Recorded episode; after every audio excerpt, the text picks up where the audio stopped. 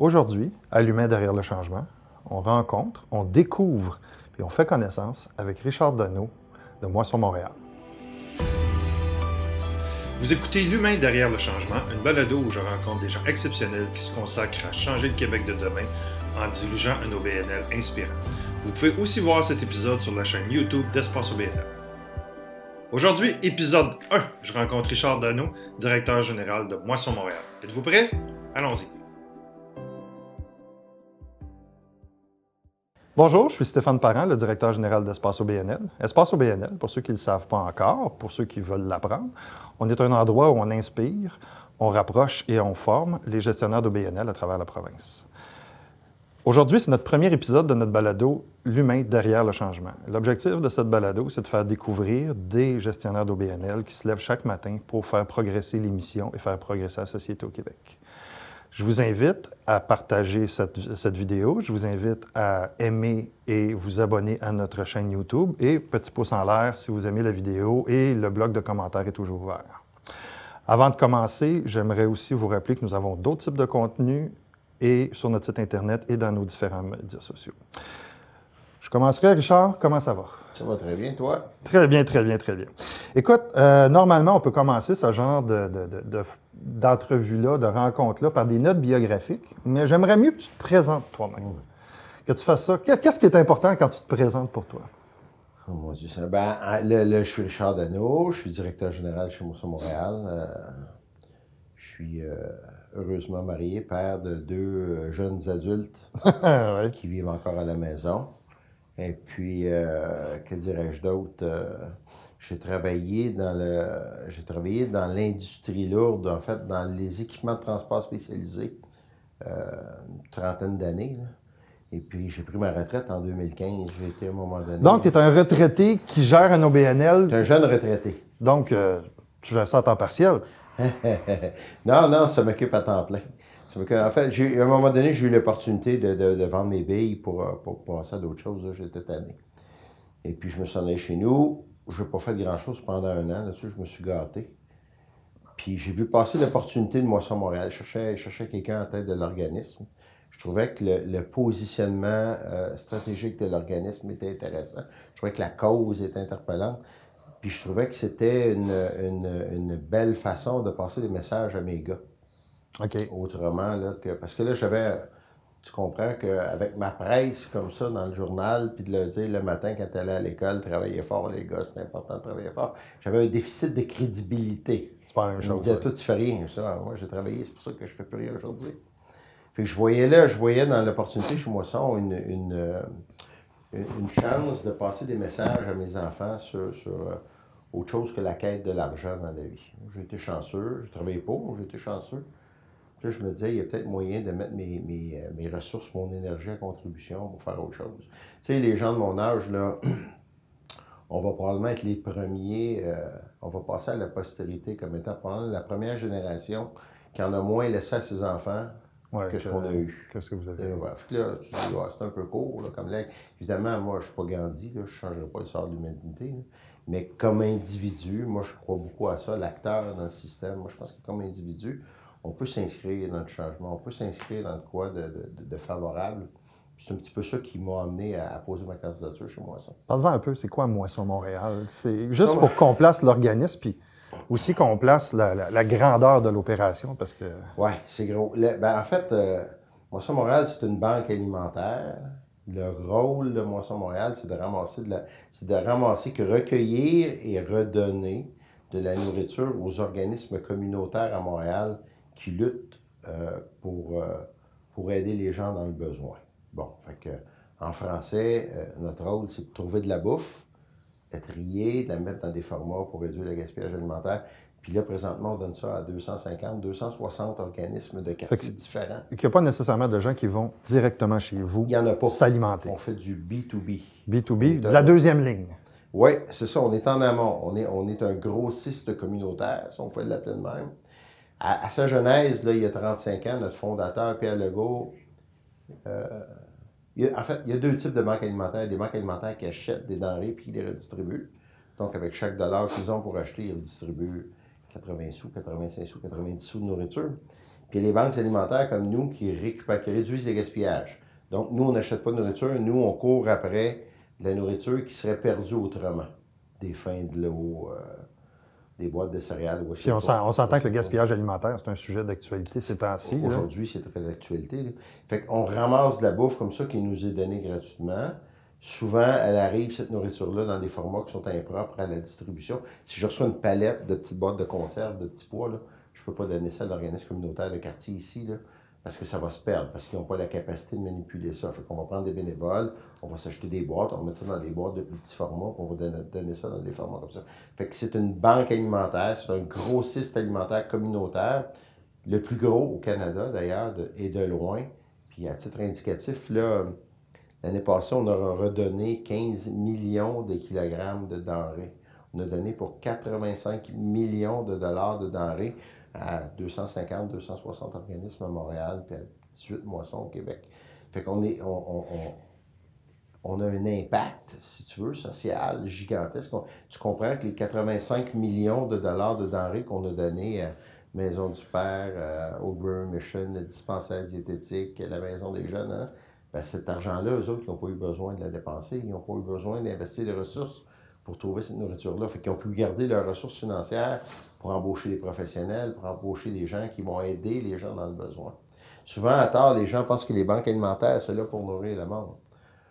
c'est le premier niveau, puis c'est pas l'essentiel. L'essentiel, c'est de donner un levier économique aux organismes communautaires afin qu'ils réinsèrent les gens dans la société. Les gens, c'est pas un projet de vie que d'aller à la banque alimentaire, au comptoir alimentaire. Les gens vont là une courte période de leur vie quand ils sont au dernier recours. Il n'y a pas personne qui se lève le matin en disant Ah oui, je vais aller faire la file sur le Je vais sauver de l'argent, je vais aller à la banque alimentaire. Un, les gens sont qualifiés, fait que ça ne marche pas de même. Puis deux, il n'y a pas personne qui, qui a le goût d'aller se mettre en ligne pour faire ça. C'est des solutions de dernier recours. Puis les organismes communautaires de quartier, de façon ou d'une autre, sont habilités à qualifier les gens qui sont là. Puis eux autres, leur fierté, en grande partie, elle provient de voir partir les gens.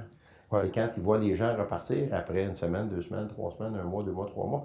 Ce qui amène les gens dans le réseau communautaire, c'est très varié. Il y a des clientèles plus chroniques que d'autres. Les gens n'ont pas tous les mêmes, les mêmes problèmes. Est-ce que tu considères que Moisson Montréal, actuellement, c'est les plus gros volumes que, ce que historiquement, où on est dans une période où il y a. Parce que, on fait un lien entre le plein emploi et on se, devrait, on se dit, ben, écoute, euh, en plein emploi, on ne devrait pas avoir tant de monde que ça qui devrait l'associer aux banques alimentaires. Si, on exclut la, portion d'immigration, c'est sûr que ça, un... En fait, le, tu vois, les données, une fois par année, on fait une espèce de recensement, on appelle le bilan fin, pour comprendre qui va dans les organismes communautaires, pour essayer de voir ça. Puis cette année, tu vois, à Montréal, les chiffres reflétaient une diminution des demandes, puis une diminution du nombre de personnes de l'ordre de 10-12% Fait que ça, c'est on pense que c'est corrélé à, la bonne santé financière de l'économie, de l'emploi, toutes ces choses-là. Mais par ailleurs, quand on regarde le profil sociodémographique des gens qui vont dans les organismes communautaires pour aller chercher de la bouffe, euh, il y en a la moitié qui déclarent avoir des revenus. Fait que c'est ce qu'on appelle les travailleurs pauvres. C'est euh, des gens qui ont des Ils revenus. pas la, fin, la fin de mois, ils ne pas. C'est ça. Des gens qui ont des revenus de retraite qui sont insuffisants. Euh, des étudiants, à côté de McGill, ici, des étudiants qui ont des, revenus de presse et bourses qui sont insuffisants.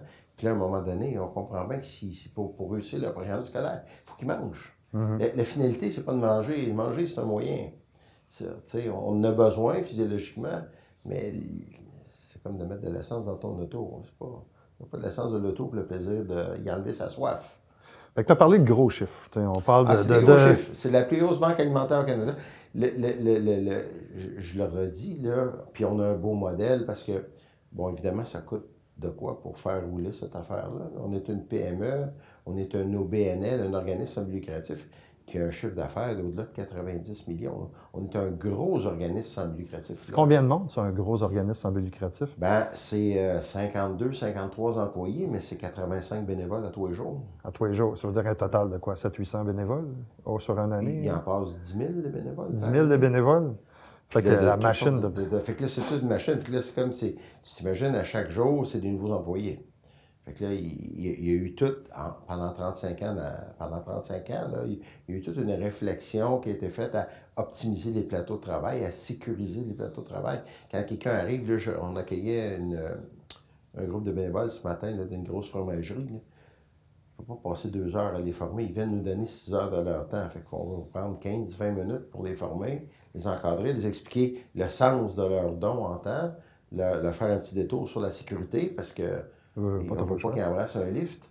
Puis, puis, puis, puis, puis aussi, on, on manipule des aliments. là. Fait que là, il y, a, il y a une espèce de respect à avoir par rapport euh, aux aliments qu'on manipule. Des fois, ces aliments vrais, comme par exemple des légumes, bon, ben là, on dit au monde, si le nez de coule, là, tu ferais mieux d'aller du côté des conserves que d'aller du côté des légumes parce que parce qu'il y a quelqu'un qui va manger ça, puis il faut, faut être respectueux là, par rapport à tout ça. Fait que c'est un gros organisme communautaire, de loin la plus grosse banque alimentaire au Canada. Puis depuis trois ans, euh, Moisson Montréal a été, a été nommé, fait partie du top 10 euh, du- des 10 organismes communautaires au Canada, des 10 organismes de bienfaisance enregistrés au Canada qui ont le plus d'impact social dans leur environnement par dollar investi. Il y a 86 000 organismes de bienfaisance au Canada. Depuis la troisième année consécutive, on est dans les 10 qui ont le plus 10. d'impact social. C'est quand même une grosse affaire. c'est une Fait que, c'est- fait que la mesure d'impact, c'est une culture que vous avez déjà. Oui, ben en fait. euh, Parce que c'est un nouveau langage, c'est un- c'est un- on peut, certains diraient que c'est quasiment rendu un buzzword. On commence à le voir du côté euh, académique beaucoup. On commence à, le- à en entendre parler du côté de, de certains bailleurs de fonds. Mais euh, c'est nouveau au Québec là, de, calculer toi, ça. Toi, toi, comme donateur, là, on, est, on est tous sollicités. là. Puis il y a- y, y une multitude de causes pertinentes. Là. Mais comme donateur, on, on veut mettre notre 10 ou notre 100 ou notre 1000 à l'endroit où est-ce que ça fera le plus de chemin. Hein, c'est ça qui est le concept. Fait que là, à un moment donné, il faut se demander comment on mesure le chemin que mon don financier ou en temps ou en denrée alimentaire fera. Fait que c'est une rhétorique qui, qui est, euh, qui est pertinente. Des fois, des fois, à l'interne, quand on tient ces discours-là de- de- d'impact puis de mesure, des fois, les gens me disent Ah, ça nous éloigne de nos valeurs communautaires. Moi, je pense que les bonnes valeurs communautaires d'entraide, de partage, de respect, c'est pas sur le même continuum que les valeurs de rigueur. Non, ça c'est. Fait qu'il faut pas mettre ça en opposition. C'est pas parce qu'on veut mesurer. C'est pas parce qu'on veut mesurer de l'impact social qu'on va être en mesure de démontrer une efficience pour, pour- pour inciter le donateur à, à nous faire un don qu'on a perdu les, les valeurs profondes qui nous animent, de- que je répète, d'entraide. de J'aime ta façon. euh, Il, il faut, faut- faut faire. Ça se passe à des niveaux différents. Il faut pas mettre ça en contradiction, selon moi. Est-ce que, parce que je vois des gens dans le communautaire, principalement, qui ont de la misère à travailler l'idée de chiffrer les choses. De... C'est comme si on attaquait, c'est comme si on diminuait la qualité de la, de la portée de la mission parce qu'on la, on la, la quantifie, puis parce qu'on y amène un côté des fois plus statistique et plus, pas commercial, je dirais, mais quasiment. là. Ben, en fait, le, le- moi, j'ai passé ma vie à, à courir après de l'argent. là. Puis, je suis quelqu'un qui fait du sport passablement, malgré ma, ma, taille de guêpe. Mais le, le, le- dans le sport, comme dans la vie professionnelle, il n'y a pas d'amélioration possible sans mesure. Quelqu'un, un coureur, court plus vite. Court plus vite que quoi? Combien est-ce qu'il manque pour être dans le top 10, dans le top 5, dans, dans le top 1000? Tu sais, à un moment il n'y a pas d'amélioration possible sans mesure. Ça ne veut pas dire qu'on va perdre nos valeurs. Ça ne veut pas dire que de la, la façon qu'on va introduire les changements, qu'on va se désincarner de nos valeurs. Mais si on veut savoir, si on veut se donner des objectifs, si on veut faire des pas concrets, si on veut être capable de faire de la reddition de compte à ceux qui nous financent, il faut être en mesure d'arriver avec de quoi qui est solide. Sinon, on, se fait regarder comme euh, des amateurs. Sinon, on se fait regarder, puis c'est une grosse aventure. Financer Moisson Montréal, c'est 5 millions et demi par année. Là. Il y en a 7-8 qui provient du gouvernement, là, mais la balance, Non, là, c'est ça, c'est- c'est c'est du don. Et, euh, il faut le lever, là. il faut aller voir les individus, il faut que les gens disent euh, je vais aller sur son site internet, puis je vais faire un don de 10 par mois, puis il faut convaincre les Tu- fondations. As-tu une fondation à l'interne séparée ou c'est dans- c'est l'organisme au complet qui est bien C'est- présent? Non, c'est nous autres qui assumons la, la, la, la, la fonction philanthropique. Philanthropique. Le- le- le- Moi, je, je- je- personnellement, je, je ne, je, ne, je ne ferai pas le combat pour qu'on saigne, qu'on sorte cette fonction-là à l'extérieur. Moi, je dis, c'est à nous, de, de- on est un organisme opérant, là. Ouais. C'est à nous à l'incarner. ça. C'est à nous à placer notre discours. Puis moi, je dis, la, la- la philanthropie, c'est comme la qualité. Je dis aux employés, on est tous préoccupés par ça. Vous avez tous un rôle important. Ils passent, comme je dis, ils passent 10 000 bénévoles par année chez moi à Montréal. là.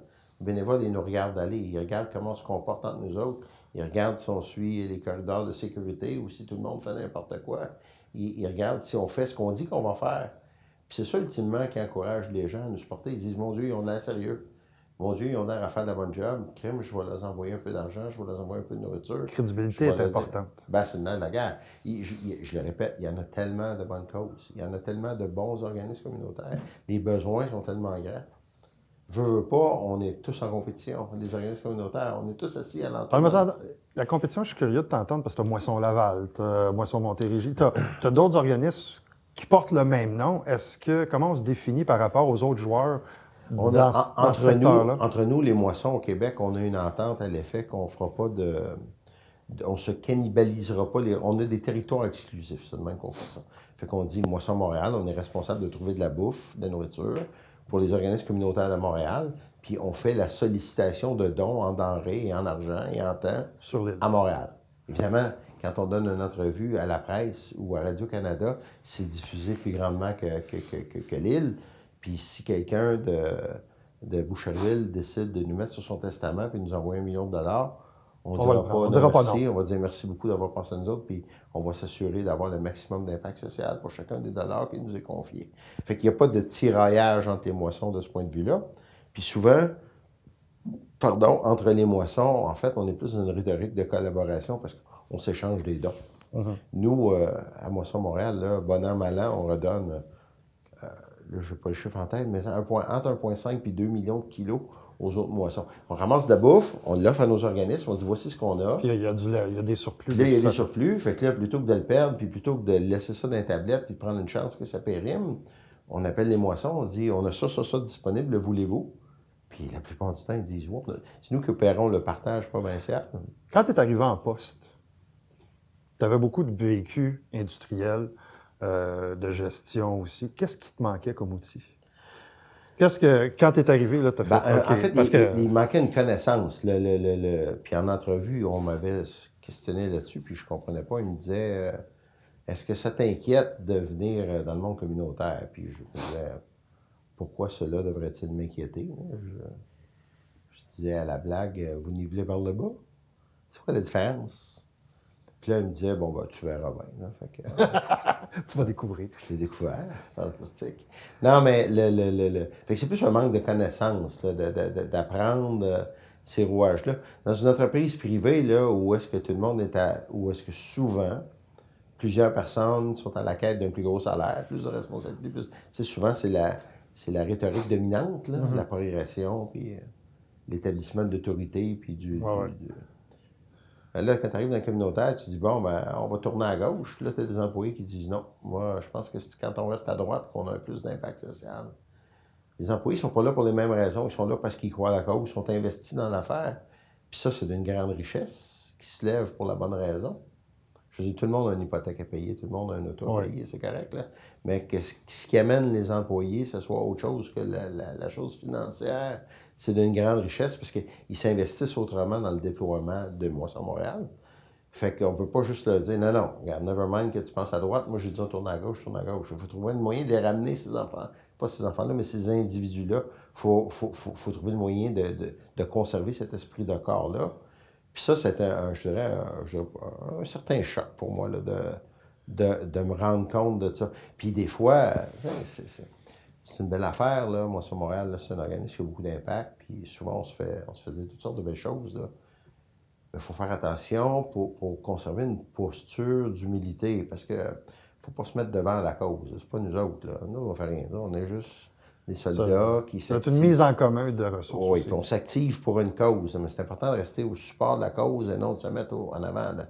Parce que je le vois des fois, là, tu sais, euh, parce que c'est- c'est propice à ça. Là.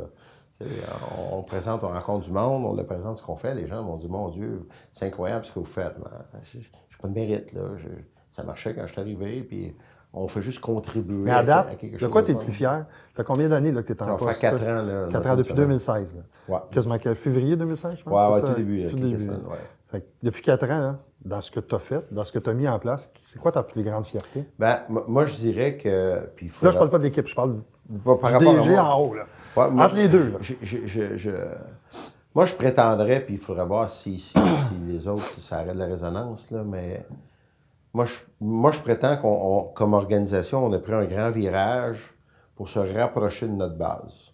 Moi, mon discours... Donc, t'es 200 quelques organismes. Ouais. Moi, mon discours, c'était on vit par nos organismes et pour nos organismes. Moi, j'ai passé ma vie à courir après des clients. J'ai passé ma vie active, professionnelle, là, à satisfaire des besoins. On était manufacturier d'équipements. On dessinait les équipements sur mesure pour répondre à des besoins spécifiques des clients. Puis on assumait l'intégration technique, mécanique, électrique de tout ça pour répondre à des besoins spécifiques. Un client, là, c'est ça qui payait nos hypothèques, c'est ça qui payait nos salaires. Fait que moi, quand je suis arrivé chez Moisson, évidemment, on n'a pas le droit d'utiliser des méchants mots comme client, là. Mais quand je suis arrivé chez Moisson, dans ce monde communautaire, je me disais, il faut qu'on apprenne à vivre pour eux autres puis par eux autres. Je disais, c'est pas moi qui va décider dans mon bureau que Moisson va prendre un virage à gauche ou à droite pour euh, décliner des dons comme ça ou favoriser des dons comme ça. On va demander aux organismes comment on pourrait leur rendre plus service dans leur combat euh, pour la lutte contre la pauvreté ou pour la réinsertion sociale. C'est ça qui est notre game à nous, de leur fournir une alimentation optimale afin qu'eux fassent leur, leur travail auprès des individus nécessitants. Puis, puis je te dirais que je pense que ça a été relativement... Je pense qu'on a fait un grand virage chez Moisson. Puis, puis le, le, le- le- Fait que c'est c'est quasiment un virage. Là, ce que c'est, c'est un virage client. Là. Oui, clairement. Même si- même si ce sont des termes- Même si c'est des mots qu'on ne peut pas utiliser dans le communautaire. Pourquoi?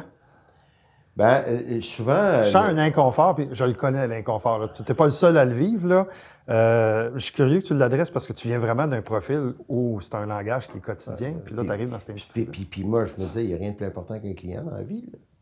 Mais je me suis fait dire au début, là, dans les premières années, là, par des représentants d'organismes quelconques, ils me disaient, tu ne nous subordonneras pas dans une simple relation client-fournisseur. Ou est-ce que comme fournisseur, tu décides le service que tu nous offres, puis nous autres, on décide de ne pas le prendre. De le prendre ou de le pas il me, prendre. dit- il me disait, cette relation-là, on la trouve trop faible. Ce qu'on attend de notre relation avec Moisson Montréal, c'est une relation de partenariat. Puis, puis tu sais, je l'ai entendu, puis on s'est donné les moyens. On s'est donné des plateformes d'échange, des plateformes de, de- de- de développement, dont une qui s'appelle les grands échanges. On a convenu avec eux autres que deux fois par année, on va convoquer, on va organiser des rencontres, des forums de discussion pour parler de grands enjeux de développement de Moisson Montréal. Il y a toutes sortes d'affaires là, qui, qui, qui nous animent. Là, où, où est-ce qu'on- où est-ce que des fois on est en compétition? Financement, souvent on est en compétition avec nos organismes sur le financement. Comment on fait ça? On fait-tu des manifestations, là, saut, saut, saut, solidarité, ou on va-tu faire une représentation euh, politique, lobbying, etc. lobbying, ou on divise-tu la tarte, on dit-tu ça, ça, ça comme source de financement, on va vous laisser ça à vous autres, parce que si on y va, on va vous cannibaliser. Ça donne rien que nous autres, on soit plus forts si nos organismes en aval n'ont plus la capacité de faire leur job. Tu sais, il y a un équilibre à avoir. Qu'on a eu des séances, on a eu une séance de travail notamment là-dessus. On en a eu une à un moment donné sur euh, l'économie circulaire, la mutualisation des équipements de transport. Toutes sortes de sujets là, qui nous animent dans notre petit monde de, de, de moisson, d'aide alimentaire. Puis, la mutualisation, c'est intéressant que tu en parles parce que le secteur de l'OBNL devrait en faire plus. Puis c'est pas encore un langage qu'on entend. Puis je suis content de voir votre organisation dont la, la- la- la- la- la création est une mutualisation. ouais. Parce qu'il y a tellement d'organismes dans tellement de régions qui font des choses similaires ou qui ont des ressources qui sont des ressources sous-utilisées qu'ils pourraient mettre en commun qui ne le font pas dans tous les secteurs. là. Moi, je dirais au risque de me faire crucifier sur la place publique là, des. C'est correct, il n'y a pas de crucifix ici. Merci au musée McCord, on n'est pas au Parlement. Non, mais le- le- de l'extérieur, quand je suis arrivé euh, chez Moisson, moi, ce qui me, me frappait le plus, c'est l'enjeu de gouvernance du monde communautaire. Moi, c'est ce qui ça me dépassait. Je me disais, euh, j'avais une perception de, dé- de dédoublement infini des services. Tout le monde est souverain. Ouais. Tout le monde est autonome. Puis, puis, puis, puis la voie de l'enfer est pavée de bonnes intentions. Complètement. Tous les organismes se sont développés sous l'impulsion de gens très généreux, très capables. Puis là, il y a plein de services qui ont pas payé. Nous autres, on le voit en aide alimentaire. Là. On aide des gens sur un boulevard qui font euh, des dîners, qui donnent aux gens dans le besoin, puis ils les qualifient, puis à Noël, là, dans des paniers de Noël. Puis de l'autre bord de la rue, il y a quelqu'un, lui, qui fait des soupers il qualifie ses gens, puis à Noël, il donne des Noël. Ben, c'est le même monde. Le monde va juste se promener d'un bord, de l'autre, de la. Puis là, chacun a son directeur général, chacun a son responsable des finances, chacun a son camion pour venir chercher de la bouche chez Poisson Montréal. Puis chacun a d'autres activités, puis d'autres besoins qui légitimisent sa position. Mais tout le monde est autonome, tout le monde est, tout le monde est souverain. On dessert 250, 260 organismes à Montréal. On a fait, on a levé de l'argent pour faire une cartographie, un recensement de tous les points de service d'aide alimentaire communautaire à Montréal, parce qu'on se disait. Il y a une duplication. Moi, quand je suis arrivé chez Moisson, je disais ce qu'on a, c'est quoi notre niveau de pénétration? Discours de gars de, de, d'entreprise, là. C'est quoi notre taux de pénétration? C'est quoi notre part de marché? J'aimerais dire part de marché. Comment? Je dis 250, il y en a-tu d'autres des organismes? On, dit, ils disaient, on pense qu'il y en a 50 à 100 autres qui sont de plus petite taille, qui font de l'aide alimentaire, mais qui ne viennent pas s'approvisionner chez nous. Bon, il faut que ça reste de même. Je dis, on ne va pas y chercher. On n'est pas là pour faire de la sollicitation, on n'est pas dans une rhétorique de croissance. C'est correct, mais si notre mission, c'est d'offrir une alimentation optimale, allons les solliciter, puis si on voit ce qu'il y en a. Fait ça, il est passé quelques années, on a fini par avoir de l'argent pour faire une cartographie, un recensement. On l'a fait. On a répertorié 417 autres points de service, en plus des 250. Ils sont de plus petite taille, ils ont des positionnements, des fois, euh, religieux, spécifiques. Bon, il y a toutes sortes de bebelles tout le monde ne se qualifierait pas pour Moisson Montréal. On a ramené ça à l'interne, puis on a discuté, on a dit Ne croyez-vous pas qu'on devrait solliciter les plus gros pour leur offrir de l'aide? C'est ça notre mission, c'est ça c'est pour ça qu'on est là. Leur offrir, être un levier économique pour eux autres, pour qu'au lieu qu'ils engloutissent leurs ressources financières à trouver de la bouffe, qu'on leur donne la bouffe gratuitement, puis qu'eux autres prennent les ressources financières pour embaucher des psychologues, des travailleurs sociaux, du monde des psychoéducateurs. Alléger leur, leur, leur, leur, charge. Exactement. On est un gros levier économique pour eux autres. Puis, puis fait que ça, fait que c'est une question de positionnement. Il faut voir comment, comment on s'organise. La rhétorique client, ça a ses limites. Puis, puis je le comprends. je le comprends. fait à ta question de quoi je serais plus fier, moi je te dirais, ce virage-là chez Moisson, je pense que ça a été un, bon virage. Je pense que ça nous, bien, ça nous a bien positionné. Euh, je pense que c'est de quoi qui est porteur pour moi, ça. Un gars qui est à sa première retraite, quand il se met à travailler dans un organisme communautaire, il découvre quoi sur lui-même? Ah, ben là, euh, là-dessus, je dirais. Euh, Parce que tu as quand même quelques années de métier en arrière de la cravate. oui, tu connais comme 35 ans, je travaille. travailleur ou comme euh, même comme gestionnaire, mais tu as découvert quoi dans le cadre d'un Moi, moi je ne pensais pas qu'une job pouvait être autant gratifiante. Je ne pensais pas jamais pouvoir avoir. Je veux puis je, me considère béni. Là. Souvent, les gens vont me dire merci, je vais le dire, je vais le répéter à mes employés, mais je n'ai pas de mérite. Tu sais, je, fais mon bout comme tous mes employés font leur bout. On, a. mais dans la direction générale, on a souvent une humilité, mais il faut être conscient qu'on a un point de vue, puis on a une tâche au niveau de la mobilisation de tout le monde autour d'une cause qui devient presque essentielle aussi. Parce qu'on n'est pas capable de faire cette mobilisation-là. Ça a un effet autant sur les employés que sur les prestataires puis sur le, restant. Là. Je, je, je, je, vais me faire plaisir d'en prendre un bout. Mais le, le, à ta question, jamais j'aurais pensé pouvoir avoir autant de, de, gratification, autant de plaisir à faire un job. Puis d'ailleurs, euh, ma conjointe, ma douce moitié me dit à la maison, puis mes enfants me disent aussi, puis moi aussi je le dis, ça fait 35 ans que je n'ai pas travaillé fort de même. Ça, là, je peux, te, je peux te le dire tout de suite. Là. Ça fait 35 ans que je n'ai pas travaillé fort. Pour moins de salaire que ce que tu avais à l'époque. Pour moins de salaire que ce que je faisais là. Évidemment que ce n'est pas une question d'argent. Il faut pas aller Non, parce que là, tu n'as plus de limousine, tu n'as plus de chauffeur, tu n'as plus de, de, 4 étoiles. Ainsi que le bar complet. C'est exactement. C'est fini ce temps-là. C'est pas, pas la même quête. C'est pas la même quête. Puis le, le, le bonheur ne se se définit pas de la même façon. Mais ça, nous amène à un autre niveau. Tu sais, je veux dire, il y a vraiment un plaisir. Là. Puis, puis on va, là, tu sais, moi, je veux souvent, je, pas souvent, mais dans la mesure où le temps le permet puis que les fonctions le permettent, là, on croise nos organismes, c'est là, que c'est là que la vraie game se passe. C'est là que le monde dans le besoin sont. comment on fait ça, rester en contact? Parce que, là, toi, tu es dans un organisme de deuxième ligne. Tu es à la tête d'un organisme de deuxième ligne. On s'entend que tu es très loin de la personne qui fait son line-up pour son panier de Noël. Là. Fait comment on reste. C'est comme dans le privé, la ligne de front, les moments de vérité, là, c'est où est-ce qu'il y a l'interaction entre l'organisme et le client, ou entre l'organisme et le bénéficiaire. C'est là que sont les moments de vérité. Chez nous, on fait de la distribution toutes les semaines. Il vient, à tous les jours de la semaine, il vient 50 organismes différents. Quand je En vais fait, du camion. là. en fait, du camion. Puis, puis là, souvent, c'est des bénévoles. Ça peut être n'importe qui. Là, la plupart des organismes qu'on dessert sont beaucoup plus petits que nous autres en taille. Ils n'ont pas le luxe que nous autres, on peut avoir. Je vais aller voir le monde, puis, puis on leur dit qu'est-ce que vous pensez, puis êtes-vous content, puis qu'est-ce qu'on fait de travers surtout, puis qu'est-ce qu'on doit changer pour, pour, pour, pour, être un plus fort levier encore? De- de- fait, comment on reste en contact avec ce monde-là? À un moment donné, il faut sortir de notre bureau pour aller parler au monde. Puis il y en a, il y en a un milliard d'opportunités. Là, tu sais, euh, aller parler avec les employés directement, sans bypasser le directeur, évidemment, là, mais tu sais, d'aller parler au vrai monde, dire comment ça se passe dans ta job? Fait que tu sors de ton bureau. Ah ben oui, ah ben en fait, je suis rarement dans mon bureau. Ben, à- au grand désespoir de ceux qui m'envoient des courriels. Bon, ça, c'est- un. Non, mais à un moment donné, on fait nos choix. Où est-ce qu'on où est-ce qu'on met notre temps? Où est-ce que, dans quoi on veut investir notre temps? Comment on le gère, là? Mais le, le- le- le- avant tout et par-dessus tout, on est un organisme de service. Fait que là, il faut qu'on soit connecté sur les gens qu'on sert. Ça, là, on appelle des clients, des bénéficiaires, des partenaires, ça ne me dérange pas. Là. Mais la rhétorique demeure la même. Là. Il, il faut que les autres soient contents de nous autres. Il faut qu'il y ait l'impression qu'on qu'on fait utile. Il y a beaucoup de détracteurs des banques alimentaires. Il y a Pourquoi? beaucoup de- il y a beaucoup de monde qui disent que ça ne donne rien de donner, à, à- de donner un poisson.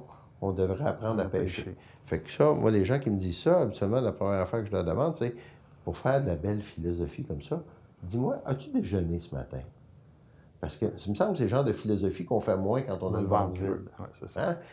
On est tous, on comprend, on- personne n'est contre la tarte aux pommes. là. Tout le monde comprend ça. Mais il n'en demeure pas moins qu'on n'a pas besoin d'être un génie pour savoir que si les enfants ne mangent pas, là, ils ont bien des chances de ne pas réussir le programme scolaire. Si les nouveaux arrivants qui arrivent ici, là, parce qu'il y a des vagues migratoires, X, Y, Z, pour mille raisons, si on ne leur donne pas à manger, fort est à parier que la, la criminalité liée à la pauvreté va être en pleine flèche, puis que vous, puis moi, puis ma conjointe, puis ta conjointe n'auront pas le courage de se promener tout seul à Montréal, au centre-ville, le soir. Fait que là, on, on fait des choix. On dit, regarde, là, il, il y a des détracteurs, il, il faut faire avec, il faut, faut les comprendre. Fait que quand on sort du bureau, puis on croise ces gens-là, ben, ça nous permet de- de- d'entendre les préoccupations, d'où viennent les préoccupations. Souvent, un- un- certains de nos détracteurs disent, les manques alimentaires, ce que vous donnez, c'est juste euh, stock pas bon. Bon, hein, si vous veniez faire du bénévolat, on fournit le lunch. Ça vous permettrait de voir que c'est pas du stock pas bon, parce que même nous autres, on a le courage d'en manger. Puis vous vous rendriez compte aussi que c'est pas vrai qu'il y a juste des pizzas pochettes puis du macaroni au fromage. Est-ce que vous avez fait partie de l'initiative des chasseurs qui ont donné de la viande de gibier? euh, Les chasseurs généreux, Les chasseurs généreux, oui. c'est un programme qui est supporté par notre association provinciale, là, notre Ouais. regroupement de, de, de Mais c'est moissons. pas très Montréal. Ben, c'est pas très Montréal parce qu'il n'y en a pas beaucoup. là. Les, les quantités sont. C'est déjà arrivé qu'on sauve peut-être une cinquantaine de kilos, mais c'est marginal. C'est pas, euh, pas ici que c'est payant. C'est payant pour les moissons dans l'Est puis dans le Nord. Ouais, Eux autres- qui sont eux plus proches directement. De, de, de ces clientèles-là. Ouais. À Montréal, quelqu'un m'arriverait avec son chevreuil. Là. Puis, puis là, il y a tout C'est un beau programme, mais sans ces affaires-là, il y a tout un enjeu de, de, de hygiène, salubrité. C'est sûr. Bon, c'est le fun, on donne ça à des personnes démunies, pauvres, en français, mais on ne veut pas les intoxiquer non plus. Non, c'est faire attention que. Fait que là, quand ça arrive d'une tierce main, il faut être sûr que, que, que c'est correct. Comment, un organisme communautaire garde autant de liens avec le milieu de la transformation puis de la production alimentaire? Parce qu'on s'entend que c'est un, monde. Pour avoir été travaillé dedans, dans le milieu où j'étais en agence, puis je sais que c'est beaucoup des décisions qui sont prises aussi à Toronto et ailleurs. Comment on. Ça, c'est, un, relativement récent comme phénomène. Les pouvoirs de décision des grandes compagnies alimentaires ont beaucoup été transférés du côté de l'Ontario. Comment on finit par continuer d'être proche puis recevoir toujours autant? Est-ce qu'on reçoit autant ou on reçoit moins qu'avant? on- est, euh, on est en- sur un plateau, là, une quinzaine de millions de kilogrammes par année à Montréal. On est là, mais il pourrait en avoir plus, puis on va s'activer. Mais on, veut, on travaille plus le volet qualitatif de ces temps-ci que le volet quantitatif. Là. Fait que là, ça, c'est une autre histoire. On est plus dans le bien manger que manger plus pour le moment. Puis ton rôle dans ce relationnel-là, c'est quoi? Ben, en, en fait, Parce qu'on a parlé de celui de la collecte de fonds, mais là, tu as toute une série de partenaires qui sont les manufacturiers, qui sont souvent les volumes de, de denrées. Ouais. là, ça doit arriver par là. Ben, en, en fait, le- le- le- les donateurs de denrées, on, on les regarde un petit peu comme les donateurs philanthropiques de cash. là. Ou les bénévoles. On a, on a un programme de reconnaissance, on a une façon structurée de les approcher. Mais pas, spécifiquement par rapport aux donateurs de denrées, l'idée, c'est de comprendre d'un point de vue. C'est comme aux échecs. Il faut que tu capable de te mettre là, au bord de la table. Fait que ce qu'on essaye d'offrir, puis je pense que c'est ça qui a été porteur pour Moisson Montréal, puis ça, je pense que c'est tout au bénéfice de mon prédécesseur chez Moisson. Le, le- ce, qui a- ce qui s'est développé chez Moisson, ce qui a été développé, c'est une culture de service par rapport aux approvisionnements alimentaires. Fait que tu es une compagnie le comme... moins d'irritant possible aussi. Puis les cultures de service, là, c'est comme si tu me dis euh, saute, je vais dire avec plaisir, à quelle hauteur, puis combien de fois. Tu vois l'idée, là? Fait que quand un donateur appelle pour dire j'ai des denrées à donner, on dit pas, Ah, ben là, je n'aurais besoin de deux boîtes. On dit, parfait, dites-nous la quantité pour qu'on envoie le bon camion avec le bon format. Puis si vous en avez 174 palettes, on va les prendre. Pas besoin d'un reçu de don, on va les mettre dans le cadre de- des règles qui existent, qui sont en place. Puis on va vous assurer que ça n'y aura pas poubelle, puis ça va être ensuite. Puis si vous avez besoin d'un rapport pour vous démontrer où est-ce que c'est allé, on va pouvoir vous le donner. Parce que c'est ça la reddition de compte, c'est ça l'impact social. C'est capable de dire, si tu me donnes euh, 200 000 kilos de beurre d'arachide, puis tu veux savoir où ça va, on est capable d'assurer la traçabilité de nos bebelles parce qu'on a, au fil des années, mon prédécesseur essentiellement, ont développé des systèmes pour être capable d'assurer une pleine traçabilité. Fait que OK. pour des raisons de reddition de compte, c'est commode. Puis pour des raisons de Sécurité aussi. sécurité, hygiène, rappel, là, tu sais, Des là, non contaminés ou autres. c'est ça, parce que ça arrive qu'un donateur va nous envoyer quelque chose, puis il nous appelle trois semaines après, puis il nous dit On s'est rendu compte que tel lot vous a été donné par erreur, vous auriez, ça n'aurait pas dû passer. Là, nous autres, c'est déjà disparu. Là. Tu sais, L'inventaire tourne euh, deux, trois fois par mois. C'est, comme un entrepôt de pièces. Là. On, on veut pas on s'appelle une banque, mais on veut pas construire une réserve de nourriture. Tu comprends? On veut, on veut construire un pipeline d'approvisionnement parce que la nourriture, les besoins alimentaires viennent trois fois par jour, sept jours par semaine. Fait que ce qu'on nourrit, c'est un, un- flux de nourriture vers des donateurs vers les organismes communautaires. Fait que ça tourne, ça tourne. On veut pas que rien ne périme, ne- que, rien n'excède sa date de, de, best before date, la date de conservation dans nos tablettes. Si on a payé pour aller la chercher, puis ça traverse, ça passe la date, ça marche pas. Là. Puis là, pénurie de main-d'œuvre. On voit certains entrepôts qui s'automatisent. C'est-tu une pression interne d'aller vers. euh, J'ai travaillé dans un centre de distribution. Je sais que plus on est efficace, plus on a de retombées. Il y en a qui diraient plus a de profit, dans le cas de la distribution très classique. Mais dans votre cas, vous autres, est-ce que dans les enjeux de stratégie à moyen et à long terme, on voit ces, deux problèmes, ces deux tendances-là avoir de l'effet sur les opérations? Moi, je dis, euh, à mon sens, à moi, je pense que c'est pas mal partagé par l'équipe de direction, à mon sens, à moi, euh, il faut absolument que ceux qui viennent nous voir, ceux qui nous financent, aient l'impression qu'on soit la coche, qu'on soit efficient, en français. Sinon, ils ne nous supporteront pas. Sinon, ils vont dire, je vais mettre mon 100 je vais mettre mon 1000 Ou, ailleurs. je- ou ma palette de stock que Je vais me, je rappelle avoir déjà eu des discussions avec euh, des employés chez Moisson. On mesure le nombre de bénévoles qui passent. Ça, ça donne une idée de notre notoriété. Puis ça donne une idée aussi de notre euh, de comment on rejaillit dans l'espace public, là, notre, notre- notre visibilité dans l'espace public. Puis là, à un moment donné, je le disais, perdez pas de vue que ce qui compte, c'est pas le nombre de bénévoles qui vient ici. Ce qui compte, c'est que chacun des bénévoles a l'impression qu'on soit efficace. Si on, a- on reçoit des conserves sur lesquelles il n'y a pas d'étiquette, il faut étiqueter les conserves pour que le monde sache c'est quoi qu'il y a qu'il y a dedans. Là. Là, avant, on faisait ça à main. C'est comme, hey, Jésus-Christ, on va se trouver une ligne d'étiquetage. Puis au lieu de prendre 74 bénévoles pour coller des étiquettes sur des millions, des centaines de milliers de conserves qu'on reçoit par année, on va prendre le tiers ou le dixième de bénévoles pour alimenter une ligne d'étiquetage automatique. là.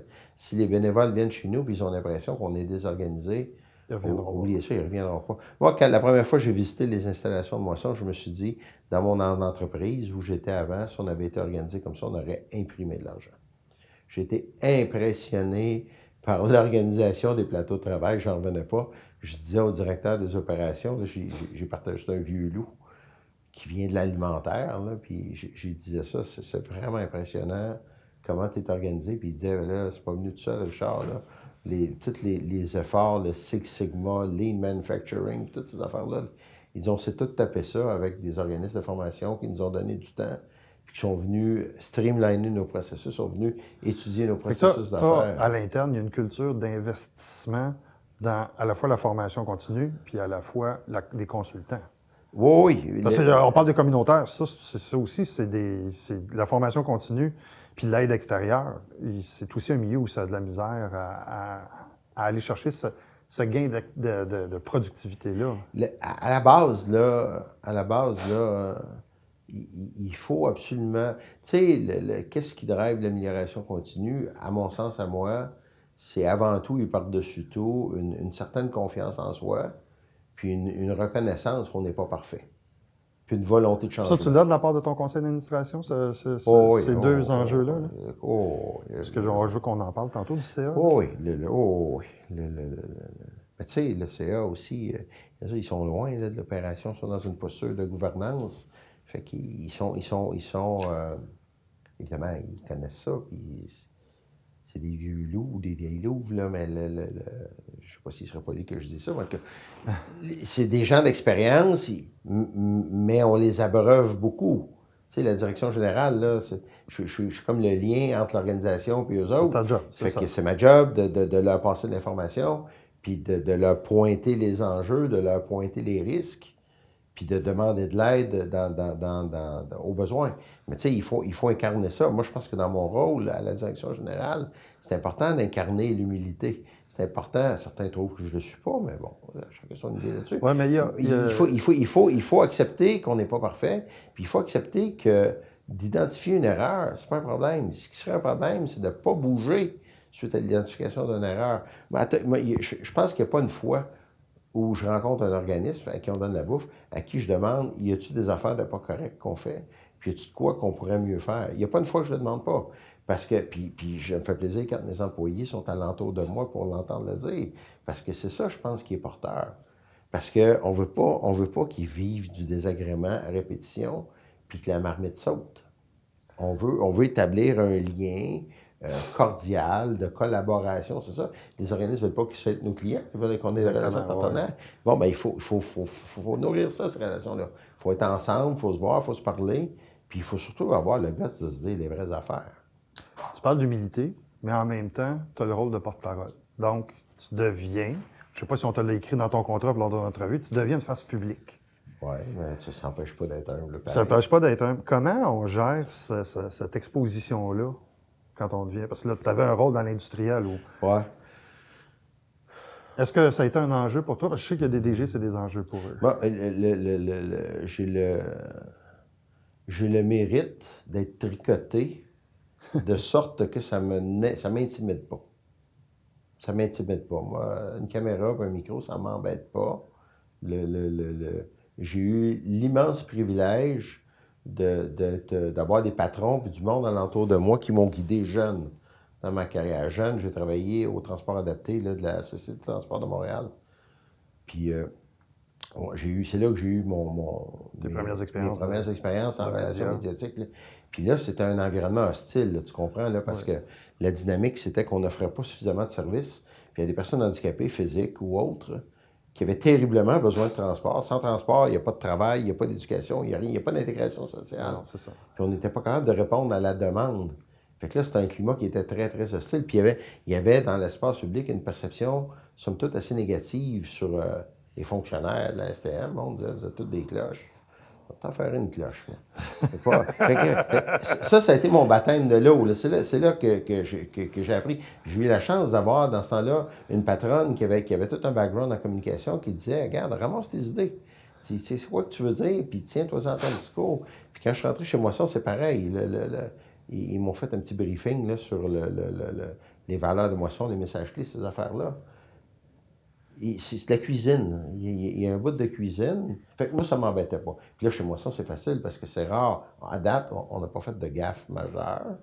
Fait qu'à date, toutes les relations médiatiques, c'était dans des environnements très. Cordial. Cordial, facile. T'as pas un Pierre Arcan à 7h30 le matin qui veut absolument. Ah, puis je, te dis, le plus jeune, euh, Arcan, puis euh, Montreuil, puis toute la gang. là. Je- je- J'en ai eu un puis un autre. Là.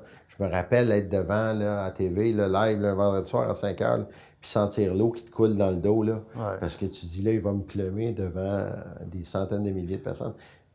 Mais là, c'est pas ça. là. C'est facile. On, on fait œuvre utile. Puis, puis, puis le, le- le- le- si avant, puis ça, ça, c'est peut-être un, élément intéressant. Quand j'ai eu mon, briefing sur les messages clés de Moisson, quand je suis rentré chez Moisson en 2016, évidemment, moi j'avais regardé des chiffres, j'étais un gars de chiffres. Moi j'avais des chiffres. ça paraît. Quand on te regarde en entrevue, ça paraît. J'y déballais ma, petite rhétorique sur les chiffres, là, dire que, regarde, hein. puis euh, Hugues Mousseau, qui s'appelait le, gars en question, qui est aujourd'hui un administrateur chez Moisson, il me disait euh, Tu maîtrises tes chiffres, t'es bon, hein? mais il dit, il va falloir que tu trouves le moyen de laisser ton intellect de côté. Puis il va falloir que tu amènes le monde sur le ressenti. Ouais. Fait qu'il dit Ça va peut-être te demander un petit effort là, de, de, recadrage, de repositionnement. Puis il m'avait dit ça très délicatement, là, très poliment. Là. Il était bien gentil, bien professionnel. Puis, puis des fois, je me fais dire, euh, je me fais demander, euh, tu sais, t'es-tu épuisé? tu trouves -tu ça trop lourd? Est-tu une trop grande charge? Fais-tu trop d'heures? Puis je dirais, c'est pas ça qui draine. C'est pas ça qui. Qu'est-ce qui te draine, toi? Ce qui, ce qui, va, ce qui demande du jus, ce qui demande du, du, du euh, de l'énergie, c'est cette espèce d'engagement émotionnel. Ça, ça demande. Ce matin, là, on avait des bénévoles. Tu sais, il y a 40 personnes qui, se sont fait convaincre par leur employeur de venir faire du bénévolat. C'est super. Ils sont venus. La plupart sont très souriants, sont très contents d'être là. Il y a, peut-être quelques-uns qui ça leur tente un peu moins. Ils suivent la gang, ils n'ont pas le choix. Là. Puis là, il faut leur dire merci, euh, juste titre, tu t'imagines bien. Mais si je le fais juste le, le, spiel sur les chiffres, là, on fait trois pas par en arrière. Il n'y en a pas un qui va en arrivant chez eux, qui va aller sur le site Internet pour nous donner 100 Mais si, en cinq minutes, en 10 minutes, puis c'est pas long, là. On est capable de leur dire euh, Vous êtes en train de changer le monde, là. Puis regardez, parce que vous faites ça, il va se passer ça, il va se passer ça. Là. Puis celui qui vit ça, là, ça peut être votre soeur ou votre frère ou votre mère quand elle était plus jeune. Elle, ça va changer sa vie. Puis si on est capable de leur faire sentir ça, là, ils vont aller sur, le, sur notre site Internet ou dans leur souper de famille avec des amis en fin de semaine, ils vont parler de moi sur Montréal. Puis eux autres vont aller sur le site Internet, puis ils vont nous supporter, puis ils vont nous financer. Mais ça, ça, ça demande, ça, ça demande du. du euh, il faut que tu t'investisses. Il faut, que tu te ramasses, il faut que tu t'investisses. Ça, ça demande de l'énergie. C'est le fun, c'est super gratifiant. Quand tu vois le monde là, qui commence à sourire, tu dis OK, ils m'ont compris. Là, je peux arrêter, je peux laisser ça à ma gang, puis ils vont faire le reste. Parle-moi de ta vision d'un gars qui arrive de l'entrepreneuriat, de, la, business, où le pouvoir de décision est relié à quelques personnes. Donc, souvent le comité de direction ou l'entrepreneur. Là, tu arrives dans un processus qui est classique aux OBNL, qui est un processus de décision à deux instances, la direction générale et le conseil d'administration. Comment on s'adapte? Puis qu'est-ce que tu as vécu comme enjeu que tu aimerais peut-être partager, de dire, ça, je suis content qu'on ait fait ça, ou je suis content qu'on ait travaillé là-dessus? Bon, je vais faire quelques petits commentaires, puis je ne vais pas trop m'étirer. Mon père disait le bon sens finit toujours par prévaloir. Puis mon ancien partenaire disait si on fait bonnes affaires, le cash va suivre. à un moment donné, là, il faut rester centré sur notre mission. Là, quand on pousse les vrais dossiers, quand on fait les vraies batailles, à un moment donné, là, on finit par se rallier. si on est trop éparpillé, ça finit plus. Mais à un moment donné, il faut faire les vraies batailles. Fait que là, moi, je n'ai pas de plaisir à dire c'est mon point de vue qui a gagné. Mon plaisir, c'est de dire qu'on a fait de quoi de bon pour nos clients, pour nos bénéficiaires, pour ceux qui profitent de nous autres, de ceux par qui et pour qui on vit. C'est tout le la même histoire. Puis la dynamique avec le conseil d'administration, moi, je trouve que l'enjeu, c'est de, c'est un enjeu de cœur et de sable. Il faut, il faut, le conseil devrait être dans une posture de gouvernance stratégique. Hein? Puis ça veut dire beaucoup de choses et peu de choses en même temps. Il y a, la, direction générale devrait faire de l'intendance, puis le, le conseil d'administration devrait faire de la gouvernance stratégique. Puis il devrait avoir une grande confiance entre ces deux, entre ces deux bodies-là, entre la direction générale et ces deux entités-là. Il devrait avoir une grande confiance. Puis il devrait avoir aussi une grande transparence. Puis il devrait avoir aussi une grande humilité. De sorte, tu sais, il faut le comprendre, les gens qui sont sur le conseil dans OBNL, la plupart du temps, c'est des bénévoles. Les gens, là, ils nous donnent leur Fondamentalement, c'est des bénévoles. Pour venir nous donner un coup de main. Fait que là, la, dernière affaire qu'on le goût, c'est de se faire mort puis de passer un journaux pour une gang de nono. Ouais. Fait que ça, il faut qu'il la sente, cette transparence-là, de la part de la direction générale. Il faut qu'il la sente, cette confiance-là. Il faut la bâtir, la confiance. Ça se fait, là, une rencontre à la fois. Je te dis que je vais faire de quoi, je le fais pas. Oh, ça, ça, se bâtira pas. J'ai dit, je vais faire de quoi, puis je le fais. 9 fois sur 10. Ah, peut-être une chance que tu, tu, me suives un peu. Je te propose de quoi, tu me fais confiance, ça marche. Ah, on fait un petit peu par en avant. Un des anciens patrons disait, c'est le batting average. Hein, combien de fois? C'est ça, c'est beaucoup une relation de confiance. Le mot confiance devient important entre les deux entités. Puis, cette relation-là, c'est comme en couple, il faut la nourrir. Il faut la nourrir. Moi, quand je suis arrivé chez Moisson, il y avait déjà une très bonne relation entre le conseil et la direction générale. Puis, à mon sens, il y a un haut niveau. Notre conseil d'administration, c'est un conseil de haut niveau. On a plusieurs administrateurs agrégés, agréés sur le board. Euh, il y a toute une structure, là, le comité d'audit, le comité de gouvernance, le comité RH, ces affaires-là. Puis, puis, puis c'est pas mal, la part des choses est pas mal faite entre la, la gouvernance et l'intendance. Puis il y a un respect de part et d'autre. Mais il faut que ça marche les deux bords. Là. Moi, euh, quand, euh, tu sais, les rôles du conseil d'administration chez nous, ils sont pas mal limités à la planification stratégique, la gestion des risques, puis euh, la, gestion de la pérennité de l'organisme. C'est ça qui sont les grands rôles du conseil d'administration chez nous. Puis moi, comme direction générale, j'ai affaire à fider ça. L'opérationnel aussi. L'opérationnel, l'intendance, puis, puis, puis, il, faut que, il faut que je les allume, il faut que je leur fasse voir ce qui s'en vient. Fait moi, je dis, ça gère, mais il faut l'investir. Quand on est méprisant, quand on ne dit pas les vraies affaires ou on ne dit pas toute la vérité dans notre conseil d'administration, on est un petit peu méprisant à leur égard. Après, il ne faut pas, faut pas être choqué que qui, qui, regarde par-dessus notre épaule puis qui pose des questions, deux questions plutôt qu'un autre. C'est quoi, c'est quoi, c'est quoi la, la, la, la valeur, c'est quoi la nature de la relation qu'on veut avoir avec les autres? Puis dans quelle mesure on est prêt à investir pour la nourrir, cette relation-là. Moi, j'ai la chance d'avoir un président de conseil qui est très disponible. On se voit toutes les deux semaines, essentiellement, puis j'y donne son puis j'arrive là préparé, puis je le nourris, je donne mon line-up, je dis, voulez le point, puis les points suspens, là, les points suspens, voici où est-ce qu'on est rendu, voici les chantiers, puis on avance. Là. Je la nourris, ma relation, puis je m'en occupe. Puis quand je fais des erreurs, je le dis. Ou quand j'ai des zones de risque devant moi, ou quand j'ai des affaires qui, à mon sens, me semblent hors de ma portée. Je les sensibilise. Je le dis, ça, là, je le vois comme une zone de risque. Puis j'aimerais ça vous proposer des options. Moi, j'en ai pas. J'ai besoin d'un coup de main. Puis quand on demande de l'aide, la plupart du temps. Ah, demander de l'aide, oui.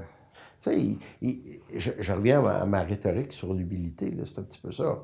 Je veux dire, on, peut s'inscrire là, comme euh, des dieux tout-puissants, dire Ah, c'est moi le grand patron et je vais vous tracer la voie. Moi, je ne tracerai pas la voie chez moi sur Montréal. Je ne déciderai pas comment l'organisation devrait évoluer dans le temps. Et je le dis aux organismes, c'est pas à moi à le dire, c'est à vous autres à nous souffler la réponse. Parce que c'est pour vous autres qu'on fait ça.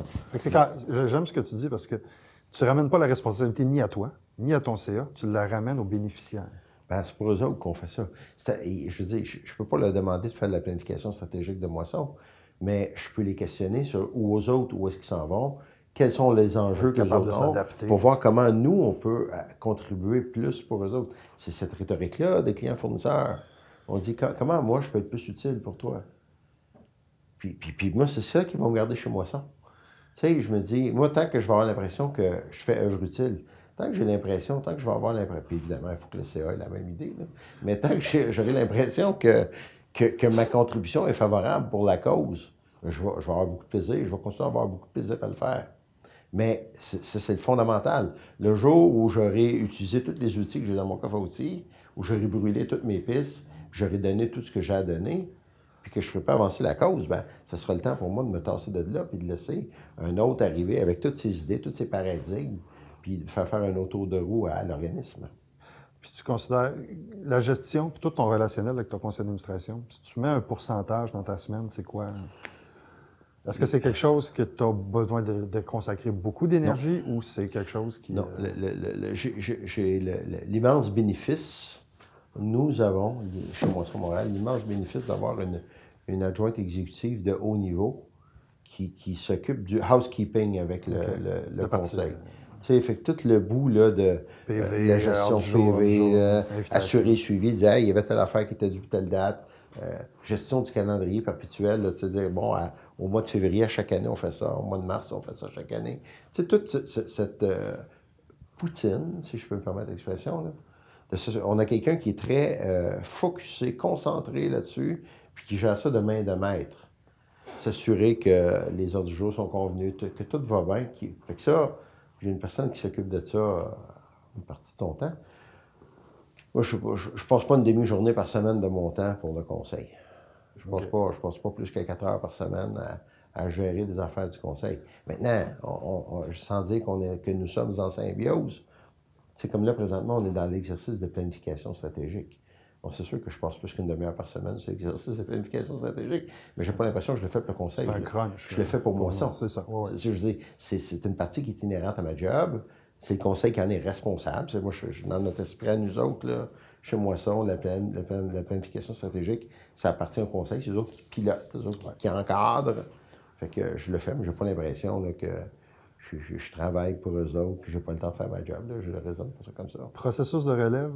Là, tu es en poste, tu es bien assis. Euh, ah, mais demain matin, euh, il se passe quelque chose. Je parlais de ça hier après-midi avec mon adjointe exécutive parce que le, comité, le conseil de gouvernance, le comité de gouvernance, tu sais, on me parle de ça à toutes les fois qu'on se voit. Ils me disent Et Richard, que fais-tu pour la relève je, veux t'amener sur ton comité de direction aussi.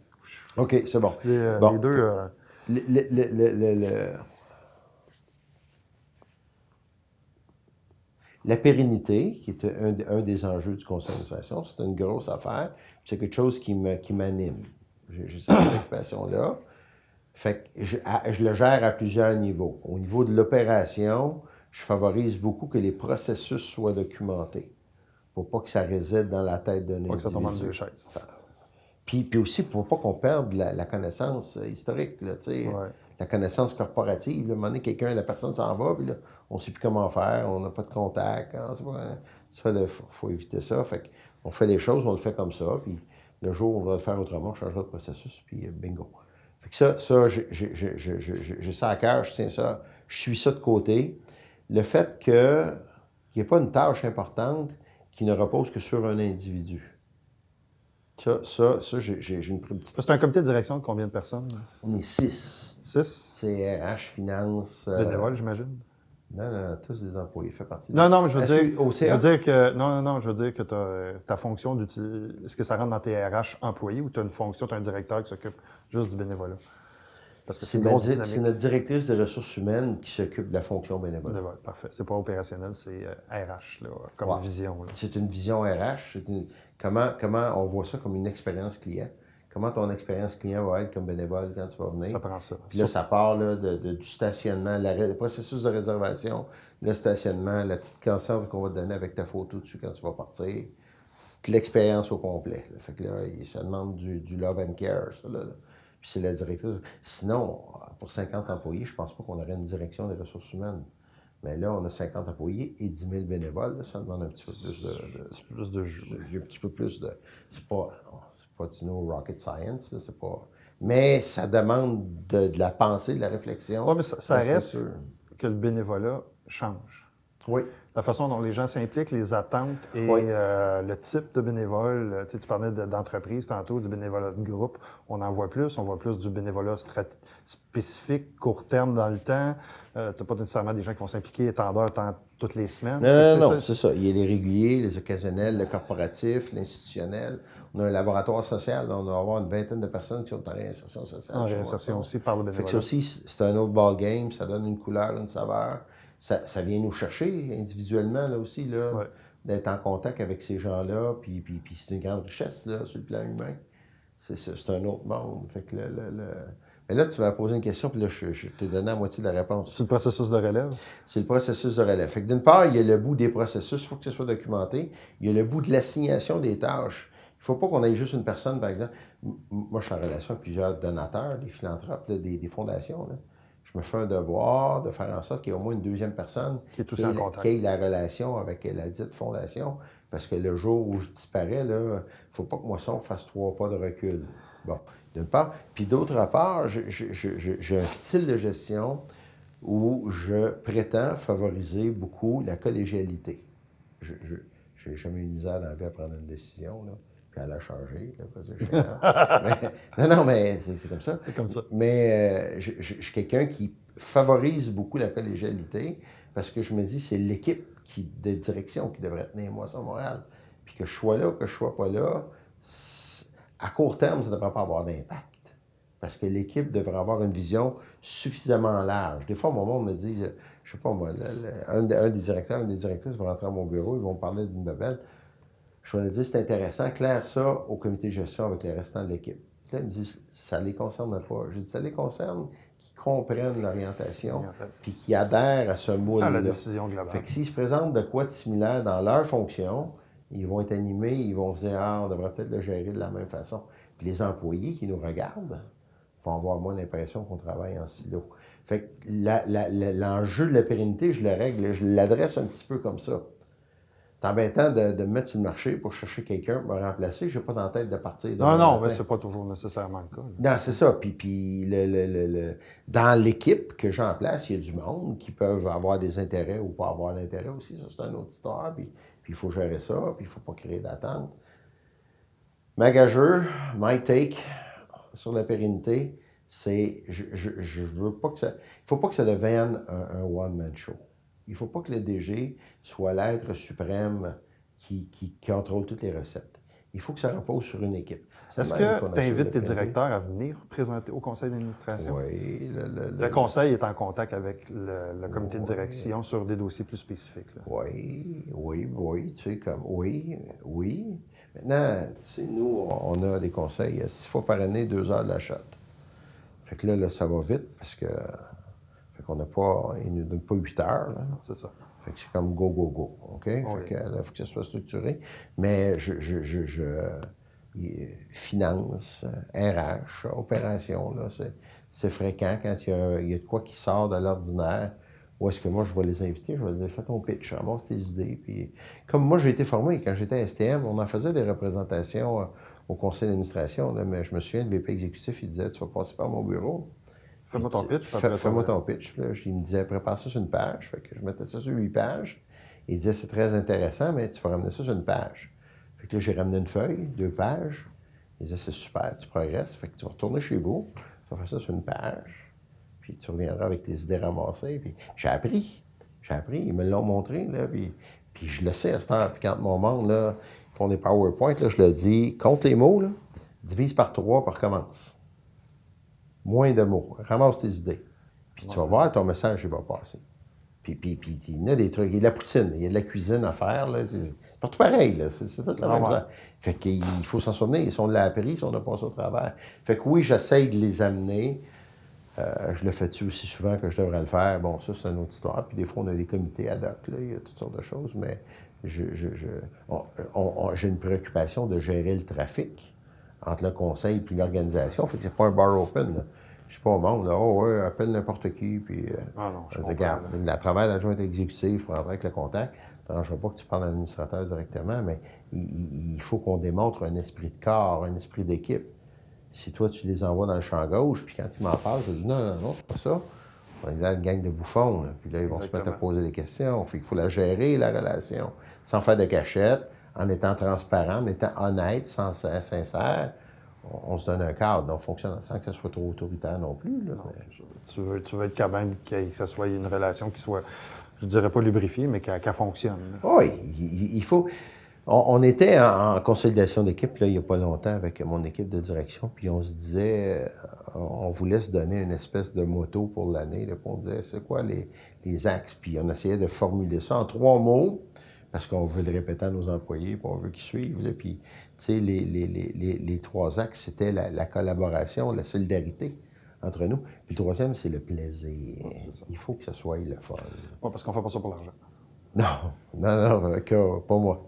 pas grave, ça. Non, non, mais c'est la nature de la bête. Mais il faut qu'on. Tu sais, on, a tous du sable dans nos souliers. Il y, a, il y, a, tous des contraintes, il y a toutes des affaires qui sont un petit peu astreignantes.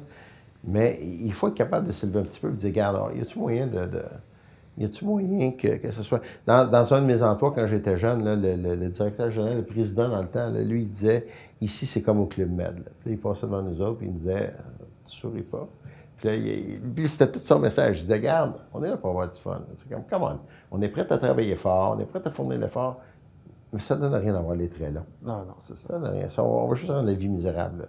Il faut. Puis ça, ça, ça c'est du mou, là. Ça, c'est de la culture. C'est de l'intangible, puis c'est, oui, effectivement, c'est de la culture. Mais ça, c'est nous autres. Ça, ça, ça appartient à la direction générale. C'est quoi, c'est quoi le cadre qu'on veut donner? C'est quoi, c'est quoi le, le- le tempo, l'ambiance qu'on veut définir?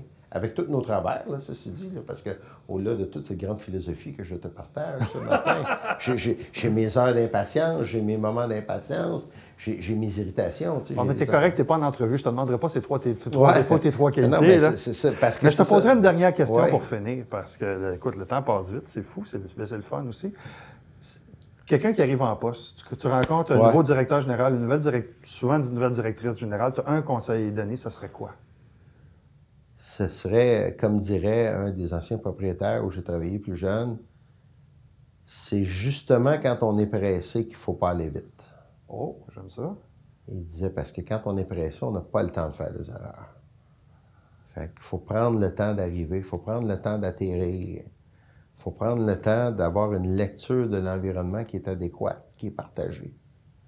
Parce que sinon, on court après les mauvaises affaires. On fait plus d'erreurs. Il faut prendre le temps d'atterrir, d'arriver, de comprendre. C'est quoi les rapports de force? Moi, a une des surprises que j'ai eues chez Moisson, c'est comment c'est politique. C'est épouvantable comment c'est politique. Ça n'a pas d'allure. Dans tout notre grand écosystème alimentaire à Montréal, c'est comme Jésus-Christ, qu'est-ce que c'est ça, cette affaire-là? Puis ça, là, moi, je me rappelle, je suis arrivé, la, conseillère municipale de la ville m'avait, convoqué à son bureau. Ça faisait un mois que j'étais là. Elle me disait, bon, qu'est-ce que vous allez faire? J'ai- aucune idée de ce que je vais faire. Ils m'ont donné les clés, là. c'est ça. J'ai aucune idée. A Pas plan le tour de la boîte encore. Non, non, je dis, il y a un plan stratégique, là. On va s'inscrire dans la continuité pour commencer. Puis, tranquillement, pas vite, on va se faire une idée, puis on va voir les besoins émerger. Puis, on va y donner suite. Mais, ça fait que si j'ai un conseil, moi, je dirais, c'est c'est une chose, c'est de pas aller trop vite. Et je, je dis pas être paresseux, pas travailler, c'est pas ça que je dis. Il faut prendre le temps d'avoir une lecture adéquate de l'environnement pour être sûr qu'on va travailler sur les bonnes ficelles. Je me rappelle être- avoir, tu sais, j'essaie de comprendre comment ça marchait, là, puis à un moment donné, j'ai trouvé là, une étoile à la ville de Montréal. là. Je l'appelais mon étoile. là. Elle connaissait la game. Là. Des fonctionnaires, là, elle connaissait la game. là. Je disais, te dérangerais-tu de passer une demi-journée avec moi, de m'expliquer, regarde les tables de quartier, puis. Comprendre Comment- l'écosystème. Comment ça marche, là? là? Qu'est- Qu'est-ce qui contrôle quoi, là? Qui est assis à deux places différentes? Où sont, où sont les ficelles du pouvoir? Qu'est-ce qui compte? Qu'est-ce qu'est-ce qui est fondamental? Qu'est-ce qui est cosmétique? Puis, dans toute sa générosité, elle me dit, je vais prendre une couple d'heures de mon temps, là, puis on va te faire deux, trois dessins. C'est ça. Puis ça, ça m'a éclairé. Ça, ça, ça, ça, m'a Ben, éclairé. Puis là, après, tu dis, bon, OK, là, où est-ce qu'on est, nous autres, là-dedans? C'est quoi la force de... C'est quoi les enjeux à l'interne? C'est quoi les enjeux à l'externe? Puis là, on part. Mais il ne faut pas aller trop vite. Merci, Richard. Ah, Écoute, euh, j'espère que vous avez apprécié. Euh, de mon côté, moi, c'est toujours des découvertes euh, que je trouve super intéressantes. Euh, en conclusion, j'aimerais ça, une petite note. Comme vous voyez, on a un nouvel environnement. On doit un gros merci aux gens du musée McCord pour nous accueillir pour ces tournages. Je vous souhaite une bonne fin de journée. J'espère vous revoir dans une prochaine capsule, dans un prochain balado. Bye bye.